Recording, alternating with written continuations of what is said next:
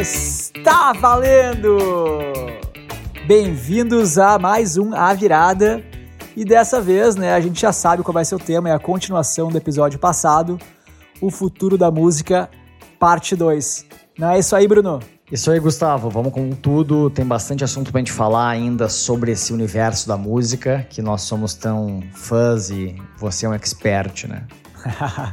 Legal. Então, é, para quem ainda não ouviu, no episódio passado a gente falou sobre a primeira parte né, desse assunto, que era a questão da distribuição da música, como nós vamos ouvir e consumir música no futuro, o que está acontecendo agora é, e quais as próximas tendências. E nesse episódio a gente vai falar do outro lado, né, do lado dos royalties, da remuneração da música. E esse assunto é super relevante, né, Gustavo? Porque, como a gente falou no episódio passado, a receita da indústria da música nos últimos 20 anos tem caído bastante. E com o streaming ela voltou a subir, né? Uh, e aí a gente está agora com diversas novidades que a gente vai falar um pouco aqui que podem mudar o modelo de financiamento da música e eventualmente aumentar de novo essa receita e mudar um pouco de como as coisas acontecem hoje, né? Que é muito baseado no streaming, a distribuição e nos shows presenciais, é, a receita dos músicos. Né? É, acho que um ponto relevante é entender um pouco dessa dinâmica da cadeia de fornecimento da música.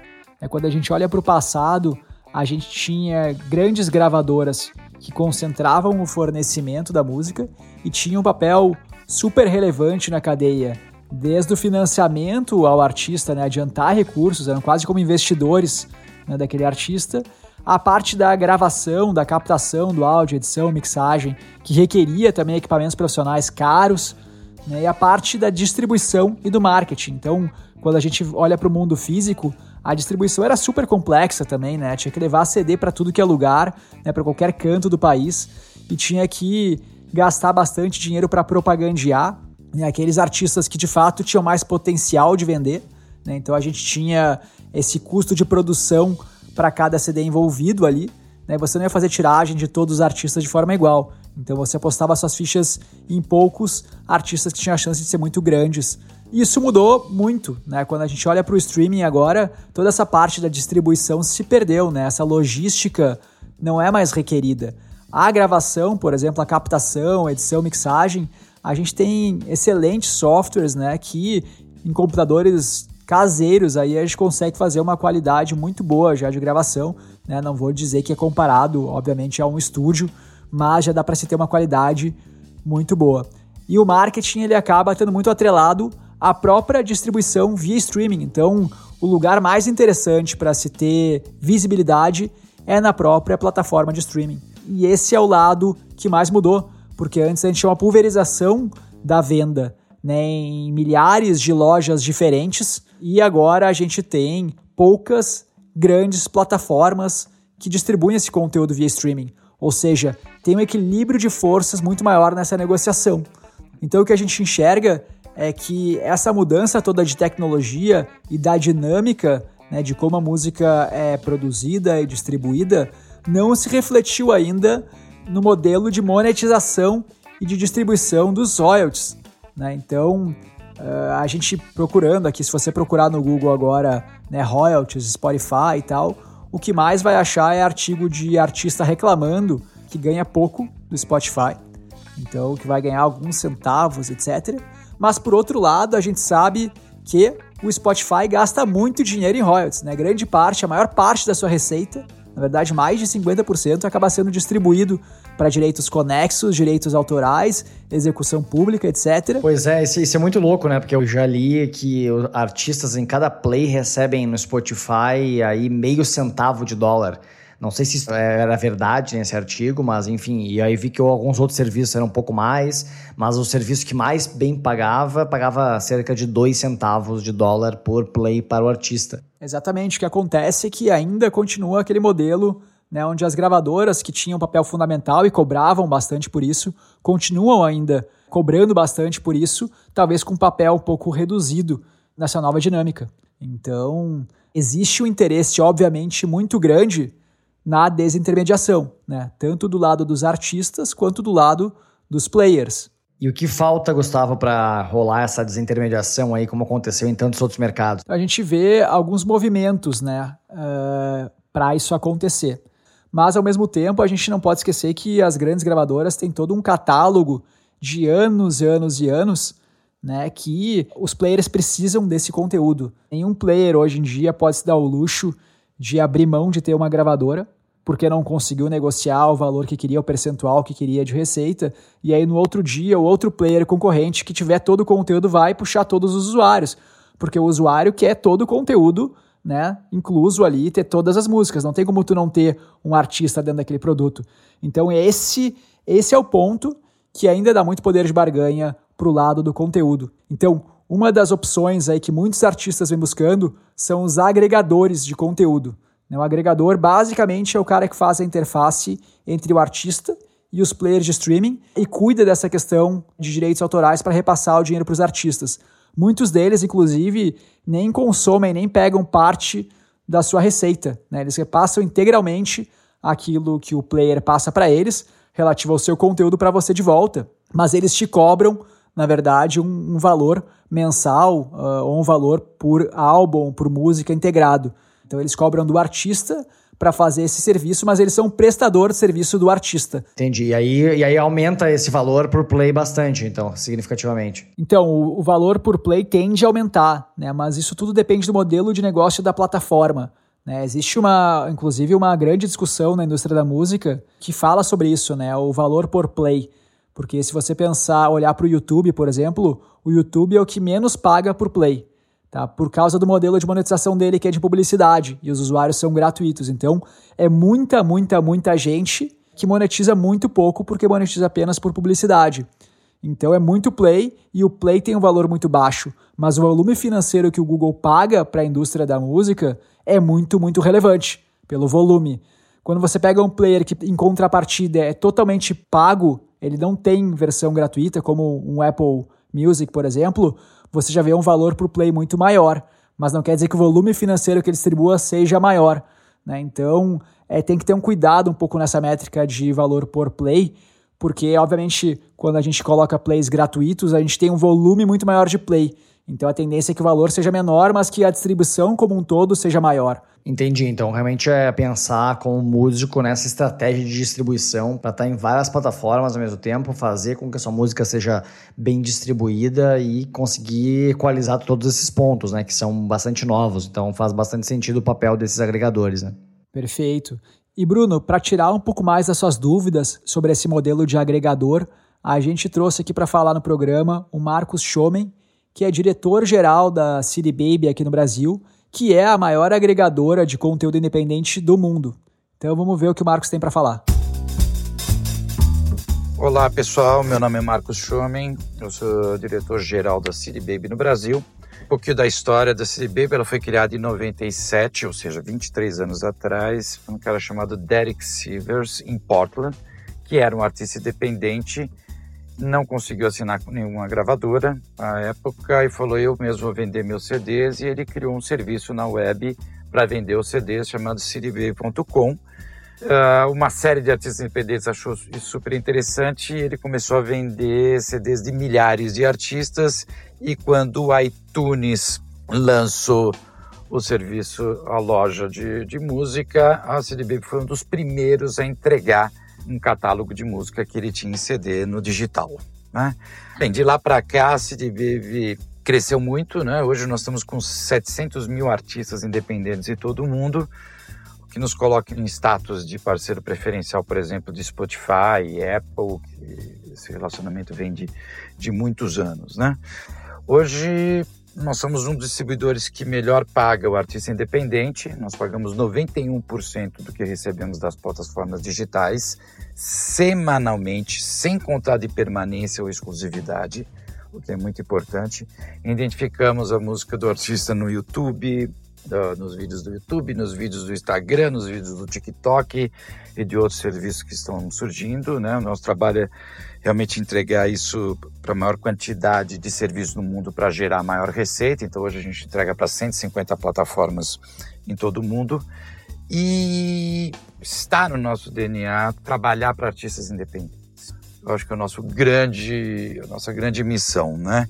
E o que, que é interessante, né? Se você olhar hoje o artista independente, eu gosto muito da frase do, do, do Chance the Rapper, que foi o rapper que ganhou o, o Grammy, e ele fala uma coisa importante: ser independente é ter a liberdade para fazer a música que eu gosto, adotar o modelo de negócio que mais se adapta à minha carreira e contratar as melhores pessoas e empresas.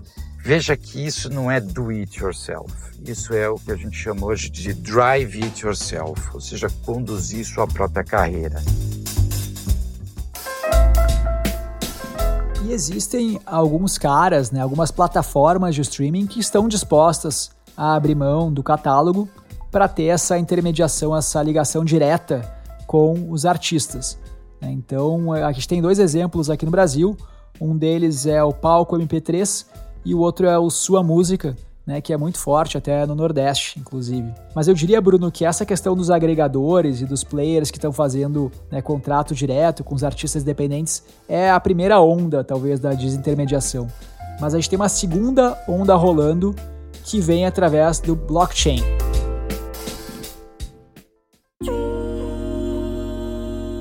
Então, o blockchain possibilita que você distribua o dinheiro diretamente para os artistas e para os compositores, para os autores, de uma forma totalmente transparente, segura, né, que todo mundo consegue conferir e auditar é, se aqueles valores estão corretos. E isso, somado à questão das criptomoedas, abre caminho para um novo modelo de negócios. Então, deixa eu explicar um pouco como funciona hoje para falar o que poderia acontecer. Tá? Hoje, basicamente, você, Bruno, fala uma, uma banda que você gosta. Backstreet Boys? Tá bom, vamos lá, Bruno. Então, você é fã dos Backstreet Boys, Bruno. Zoeira. e você paga 16 reais por mês na sua plataforma de streaming. Vamos falar de 15 reais por mês para facilitar, tá bom? É, e você ouviu 100 músicas do Backstreet Boys. Né? Idealmente, você gostaria que seus 15 reais fossem só para os Backstreet Boys, já que você só ouviu Backstreet Boys. Então, os 15 reais iriam só para ele. Mas suponha que eu ouvi só Britney Spears. Né? Eu ouvi 900 músicas da Britney Spears.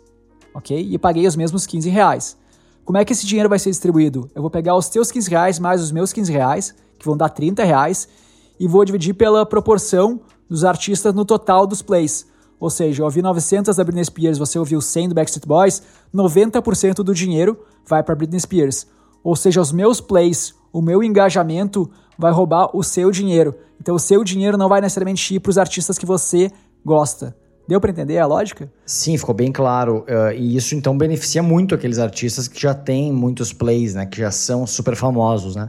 Então, certo, sobra muito dinheiro para os artistas independentes mesmo. E isso gera também, Bruno, essa discrepância do valor por play.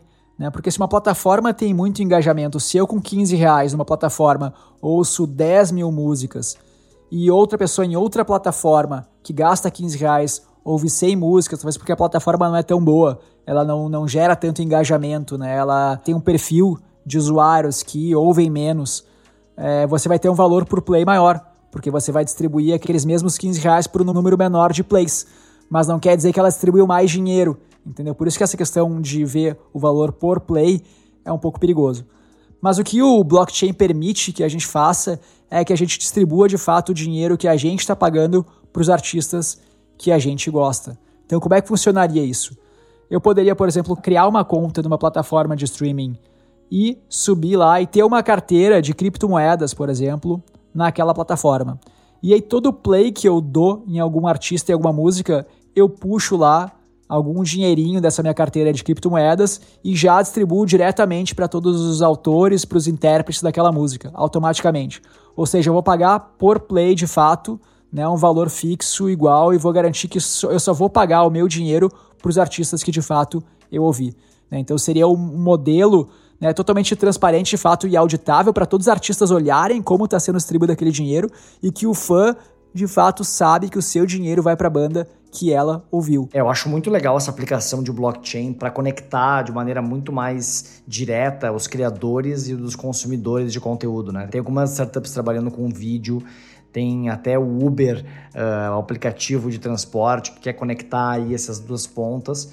E aqui no caso da música, né, tem essa empresa que faz exatamente o que o Gustavo falou, é a Udio Music, né, onde você pode utilizar aí a sua carteira de Ethereum, que é um dos principais criptoativos, e por meio de contratos inteligentes, um assunto que a gente abordou no nosso episódio sobre o futuro do direito, e por meio de contratos inteligentes, né, essa plataforma distribui automaticamente esses criptoativos. E lembrando, né, que esses criptoativos podem ser Ethereum, mas podem ser uma stablecoin, né, que basicamente é uma criptomoeda lastreada em uma moeda estatal. Né? Então eu posso, por exemplo, distribuir criptodólares né, ou criptorreais. Já existem né, diversas stablecoins uh, com valor de mercado aí superior a 100 milhões de dólares em algumas chegando na casa dos bilhões, então já é um mercado que existe, e aí a, né, esses artistas e consumidores não ficariam nem expostos à volatilidade das criptomoedas, né? então é bem interessante.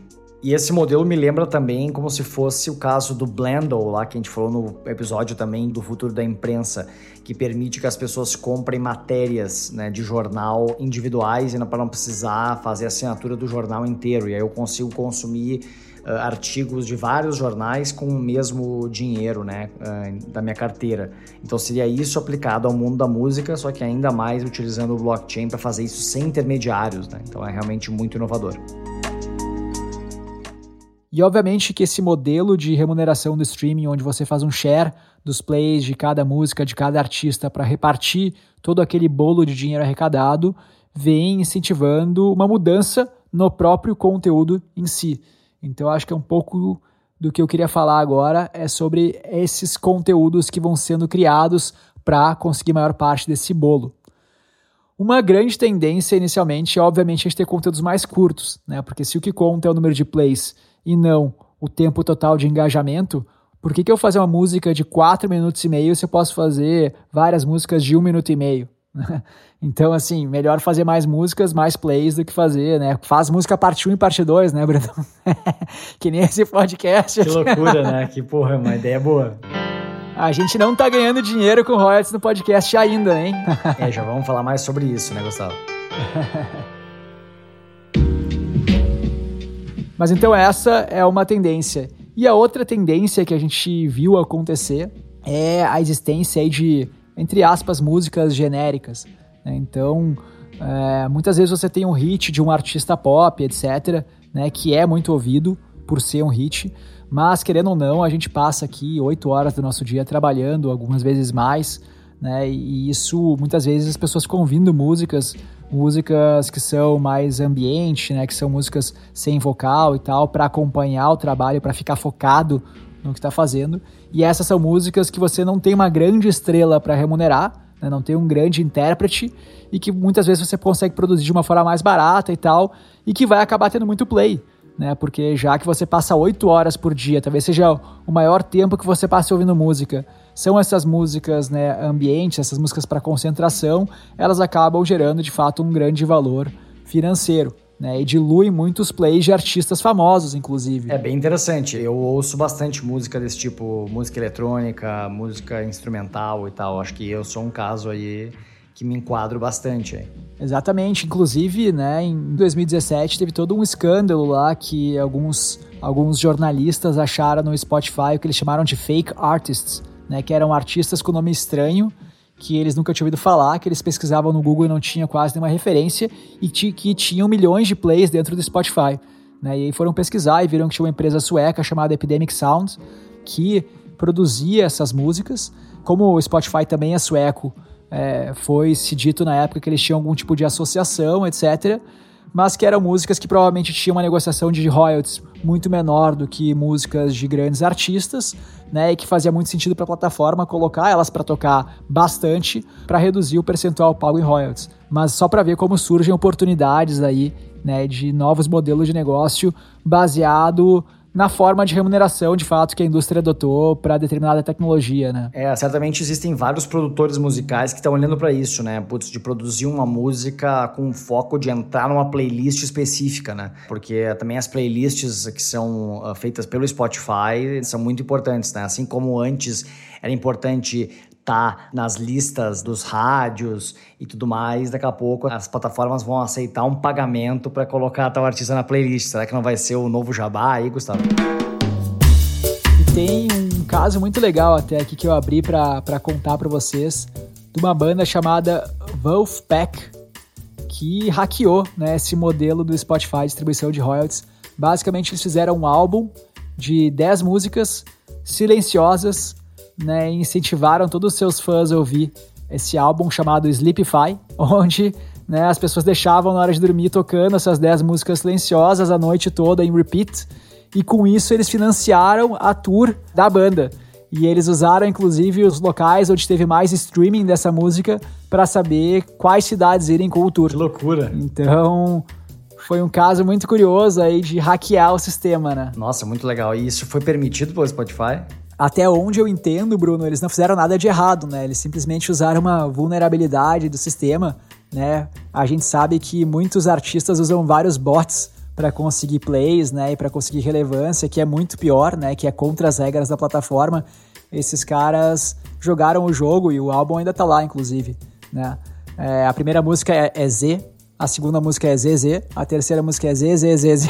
Ah, genial, né, cara? Genial. e o, e o comentário do o comentário do, do, do Spotify foi justamente este, ó. Ah, eu achei uma iniciativa muito inteligente, clever, mas de fato eu prefiro os outros álbuns anteriores do Wolfpack. e ligado a essa questão de royalties e de conteúdos uh, mais baratos, assim, digamos, né? A gente vê a ascensão dos podcasts. Né? Claro que podcast é um conteúdo que tem muito valor, né? Inclusive a gente está fazendo aqui podcast, a gente acredita muito nesse conteúdo e a Superplayer né, produz é, outros podcasts, inclusive podcasts para as marcas. Então, de fato, é uma coisa que a gente acredita muito. A gente vê essa tendência das pessoas quererem se desenvolver, aprender, se informar enquanto estão fazendo outras atividades, lavando louça, no trânsito, etc. E o podcast está muito ligado a essa tendência. Mas a gente não pode deixar de falar que de fato é um conteúdo muito barato para as plataformas, né? Muito barato, eu quero. Eu tô. É um eufemismo para não dizer de graça, né?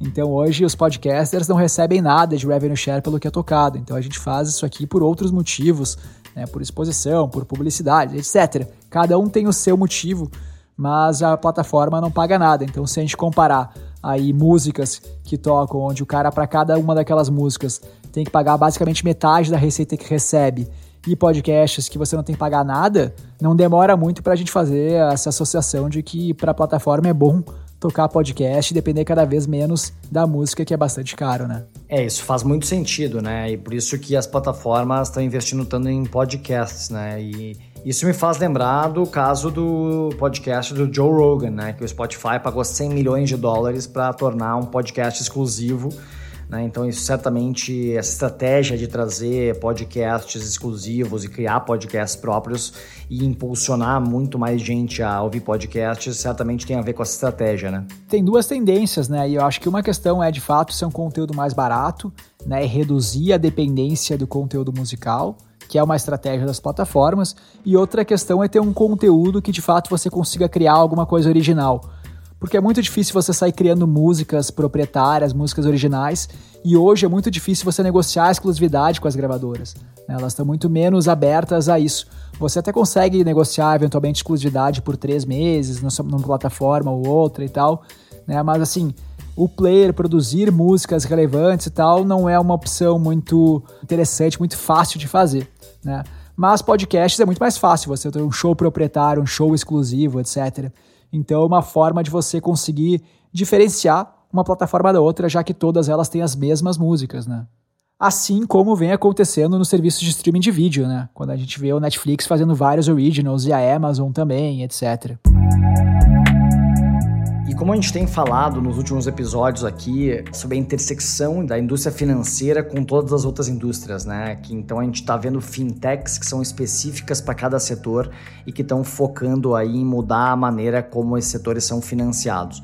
E a gente tem isso também para o mundo da música, né? Então existem diversas empresas que estão trabalhando nesse mercado de royalties. Uh, uma delas, talvez a mais uh, conhecida, seja a Royalty Exchange, que é uma empresa que basicamente é uma bolsa de negociação aí de direitos musicais, royalties de músicas, né? Então eles organizam leilões de direitos e também você pode vender, trocar e vender direitos de músicas lá nesse espaço. Voltando à tecnologia do blockchain, tem uma outra startup que eu acho que está muito interessante.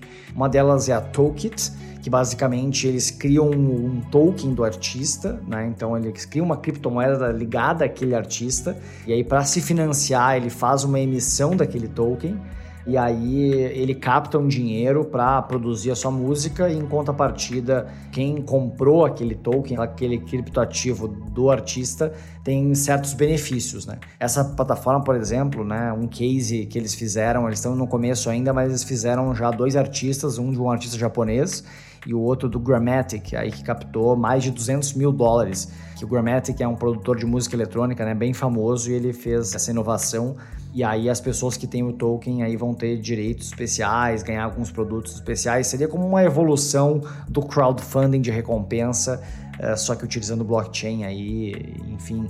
E aí no futuro a ideia é que esses tokens pudessem ser negociáveis, né? Então eu posso colocar esse token para vender eventualmente numa plataforma de negociação uh, por outra pessoa que está interessada naquele conteúdo, enfim. E tem um outro case que eu acho que está até, até mais avançado, que é o da Vest. Né? E eles são muito mais focados na questão de as pessoas poderem investir nos direitos da música. Isso ser uma maneira de financiar o artista. Então, uh, ele foi criado pelo agente do Stone Temple Pilots, né? Esse cara que foi o visionário aí, que um dos empreendedores que criou essa plataforma.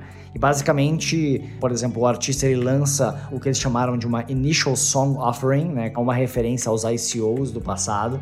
Né? E basicamente as pessoas físicas, incluindo fãs, profissionais da música e etc., podem comprar os direitos dessa música e aí eles vão receber direitos da música conforme essas músicas forem tocadas ao redor do mundo. E quem faz a intermediação é a Vest. Né? Então, é uma maneira de utilizar o blockchain apenas para tokenizar o direito daquela música. Né? Então, é bem interessante essa aplicação também. Já está online, já tem alguns cases rodando.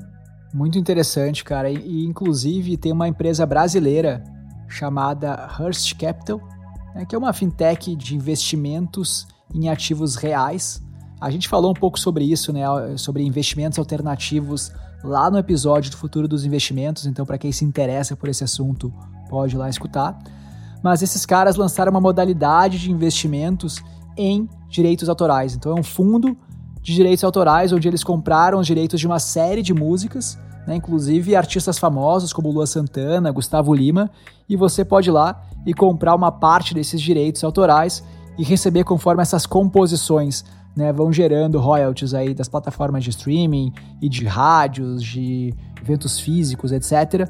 Você vai recebendo parte desses royalties e vai ter um retorno aí que eles estimam né, no final do período em torno de 50%. Eu sou um super entusiasta aí, uh, olhando para novas formas de financiar essas indústrias, né, e também em ativos alternativos que as pessoas possam investir. Então eu acho que isso está chegando agora finalmente no mercado da música, assim como chegou no mercado da energia, assim como chegou no mercado uh, de real estate, né, e está tornando o mercado imobiliário também mais descentralizado, como a gente falou no nosso último episódio. E a gente está vendo aí, né, isso chegar em várias indústrias, né, essas fintechs uh, criando formas as pessoas investirem naquilo que acreditam e, e, com isso uh, também ter acesso a investimentos que antes eram apenas restritos a grandes investidores. As mudanças tecnológicas provocaram uma reviravolta na indústria da música nos últimos 20 anos. E a entrada de tecnologias como inteligência artificial, blockchain, realidade virtual, realidade aumentada e internet das coisas promete provocar mudanças ainda mais extremas nos próximos anos. Então, se você é fã de música, um grande consumidor, ou se você é músico e trabalha na cadeia de produção musical, fique ligado porque grandes mudanças devem acontecer nos próximos anos.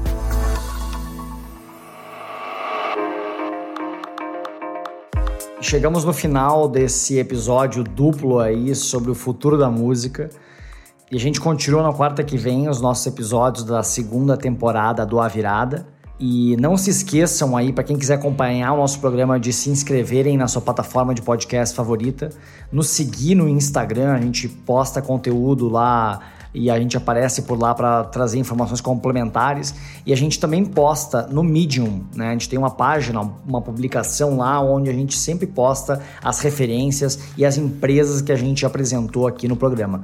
Então fiquem ligados para quem quiser se aprofundar no nosso Instagram e nosso Medium. Até a próxima quarta-feira.